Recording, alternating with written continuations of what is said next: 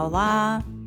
Cá estou eu novamente, quarto episódio, não sei quantos meses depois, acho que o último foi em março, se não me engano, e, e decidi gravar este episódio mais para vos dizer que está tudo bem, que a gravidez avançou e tem avançado muito bem, que estou agora nas 38 semanas e 4 dias, com bastante falta de ar, acho que dá para ver na minha respiração a gravar este episódio, mas ando com bastante falta de ar, principalmente por causa do calor e dependendo dos dias também, porque já tenho tido muitas contrações de Braxton Hicks, que são as contrações de treinamento do útero, em que hum, em várias fases do dia são, são contrações que não são rítmicas e que não têm uma frequência, portanto são contrações muito parecidas com aquela dor da menstruação.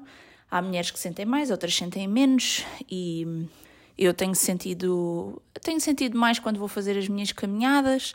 Muitas vezes tenho que parar porque perco as forças todas nas pernas e fico mesmo com falta de ar e a minha pulsação aumenta imenso. Mas, mas está tudo bem, está tudo a correr bem. O Lucas está-se a desenvolver muito bem e é um bebê grande que está num percentil alto e pronto, estou ansiosa para, para o conhecer, porque estas últimas semanas são sempre uh, a de espera, não é? A partir das 37 semanas eles já são considerados bebés full term, portanto, bebés que já estão completamente desenvolvidos, podem nascer sem, sem problema.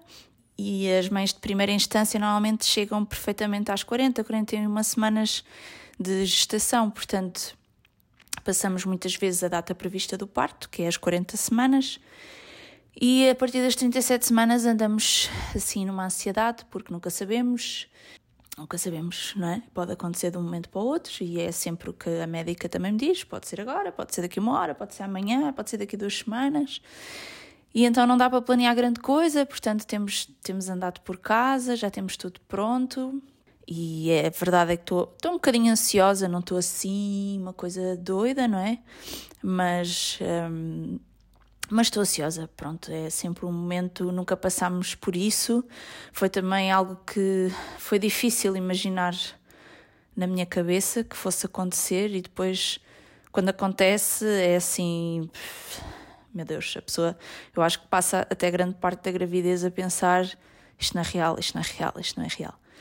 Mas pronto, aqui estamos e hum, o que eu queria basicamente partilhar neste episódio era que hum, tenho uma amiga que, decidiu, uma amiga extraordinária, porque ela vive agora na Dinamarca e, e tem um menino. E não sei se sabem, mas as, as, as experiências de parto são, são bastante diferentes aqui em Portugal para a Dinamarca, portanto, eles têm lá as enfermeiras parteiras que fazem o acompanhamento, vão a casa, é um sistema muito parecido com o do Reino Unido e, portanto, há muitos partos em casa, porque há um bom sistema, um sistema que acompanha muito bem esse, eh, isso tudo, não é? Aqui em Portugal é, é muito complicado. Isto para dizer que ela contou no livro dela, que publicou há, recentemente, em abril, a experiência dela de parto em casa, na Dinamarca, um parto feito feito numa, numa piscina, em água, e eu já sabia que ela andava a escrever o livro, e, e quando ela o publicou em abril, eu pensei, pá, estamos a partilhar a nossa história através do podcast. Acho que era fixe escrever também a nossa história em papel. Sei lá, vou experimentar. E então comecei a escrever, ao início muito pouco, não é? Depois, quando entrei em baixa de maternidade, desculpem outra vez o meu fogo, eu estou parada e é assim que eu estou a respirar. Porque o bebê é muito grande e a minha caixa torácica fica muito pequenina e custa mesmo a, a oxigenar-me. Mas é isso, fiquei inspirada e, e pensei, por que não passar também a nossa história em papel? E então comecei a escrever aos poucos, mas depois, quando entrei na baixa de maternidade, aliás, na baixa, neste caso de gravidez, maternidade é depois, depois do bebê nascer. Portanto, quando entrei nesta baixa de gravidez, comecei com mais tempo e comecei a escrever mais, e, e até foi engraçado porque havia coisas que eu já não me lembrava e que escrevia e depois, espera lá, mas antes disto aconteceu não sei o quê, então ia escrever o que é que tinha acontecido antes. Tive de rever muita coisa e, e também fui, fui ler eh, novamente vários livros e fui buscar várias referências a, a vários artigos científicos, etc., porque achei importante, além de partilhar a nossa história, também partilhar todo todos os factos que, que existem a nível da ciência da procriação medicamente assistida. Uh, principalmente aqui em Portugal, como é que ela começou, em que ano, quando é que foi feito a primeira fertilização in vitro. Falei Falo assim de muitas coisas, portanto, a nossa experiência e falo também de todos os procedimentos de procriação medicamente assistida. Tenho ali um, um pequeno capítulo de, que fala sobre a depressão pós-parto, a depressão na gravidez, a depressão da mãe e a depressão do pai, que é um tema que também é muito pouco falado e achei importante também, também referir. Pronto, e fui escrevendo, fui avançando e, e cheguei a um ponto em que disse, ok, acho que acho que está uma coisa fixe, enviei enviei o livro, o manuscrito, para algumas amigas que leram e, e ajudaram-me a perceber, sei lá, havia alguns sítios onde havia alguns erros. Uh, o meu marido também me ajudou a voltar a ler e a voltar a reescrever o livro, porque eu não sou escritora e então uh, há muita coisa que eu não sei. E cheguei a um ponto em que disse: Ok, este livro acho que está uma coisa fixe, está consistente, conta a nossa história, conta os factos acho que era uma boa partilha que podíamos avançar com isto. E depois passei à segunda fase, que foi a fase de, de formatar todo, todo o ficheiro, não é? Para publicação e, e em pensar numa capa. Pronto, uma capa, numa contracapa. Pedi a uma, uma amiga minha, que é ilustradora e que é portuguesa, mas que vive na Escócia, para fazer a capa e contracapa e adorei o trabalho dela. E achei, não sei, fiquei super entusiasmada e, e eu pensei, opá, nem que eu não venda nenhum, mas olha, vou experimentar. E não sei se sabem, mas uh, uh, normalmente quando se publica um livro nós temos de ir às editoras, normalmente. Temos de ir a editoras e as editoras pedem, quer dizer, quando nós não somos conhecidos, muitas vezes elas nem nos aceitam, não é? Mas elas pedem sempre a impressão de imensos livros, portanto a pessoa tem de gastar imenso dinheiro e não faz a mínima ideia se vai vender os livros, vai voltar com o dinheiro. Portanto, é um processo assim um bocadinho complicado, não é? E eu não quero fazer isto na minha vida, nem estou a pensar escrever outro livro.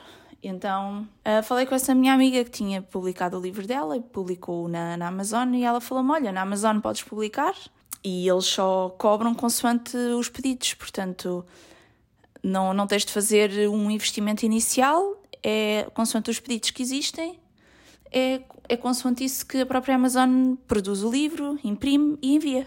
E eu, ok, parece-me fixe, portanto, investimento. Escrever, não é? O tempo todo de escrita e de revisão e, e tudo, e de procura uh, de informação que fosse baseada na evidência, porque para mim é importante ter as coisas escritas e que haja fundamento no, no que estou a escrever e fazer uma capa bonita que, que refletisse também aquilo que está, que está no próprio livro e publicá-lo. Pronto, e o que é que aconteceu? Hoje estamos a dia, já nem sei que dia é hoje, dia 7 de julho, e no dia 1 de julho fiz a submissão do livro na Amazon e dia 3 tinha, tinha o livro publicado. Portanto, eles demoraram 72 horas a rever, a ver se estava tudo ok, se não havia erros ortográficos, se a capa está conforme, se existe hum, qualidade não é, no que foi enviado, porque senão eles também não fazem impressão. E, e deu tudo ok, e portanto, dia 3 de julho ficou publicado o, o livro. E pronto, e serve este, este episódio para vos falar que lancei um livro. E, e o livro chama-se Infertilidade: O Nosso Caminho para a Paternidade. E encontra-se em todas as lojas Amazon Portanto, nós aqui em Portugal temos a Amazon.es, mas encontra-se em todas as Amazones disponíveis, está apenas em versão portuguesa. Não sei se vou fazer uma versão, não sei, em inglês, em espanhol, não, não sei. Mas como também se baseia muito nas técnicas de procriação medicamente assistidas aqui em Portugal, que acredito que seja igual em Espanha e, e, e mesmo em Inglaterra e, e, em muitos países, mas, mas para já vou ficar com a edição só em português. E vou deixar o link aqui do livro no episódio, mas eh, se procurarem o livro na Amazon, conseguem, acho que, encontrá-lo com facilidade. Ele, como é um livro novo, publicado há pouco tempo, muitas vezes não aparece logo no início da pesquisa, mas podem pôr o meu nome, Bárbara Vicente. Também pesquisar o nome do livro, que é Infertilidade, o nosso caminho para a paternidade. E, e é isso, e deixo o link aqui também na descrição, se quiserem ler, oferecer a alguém, eu agradeço. E pronto, e espero que gostem. E fala sempre um bocadinho mais do que eu falei aqui no podcast.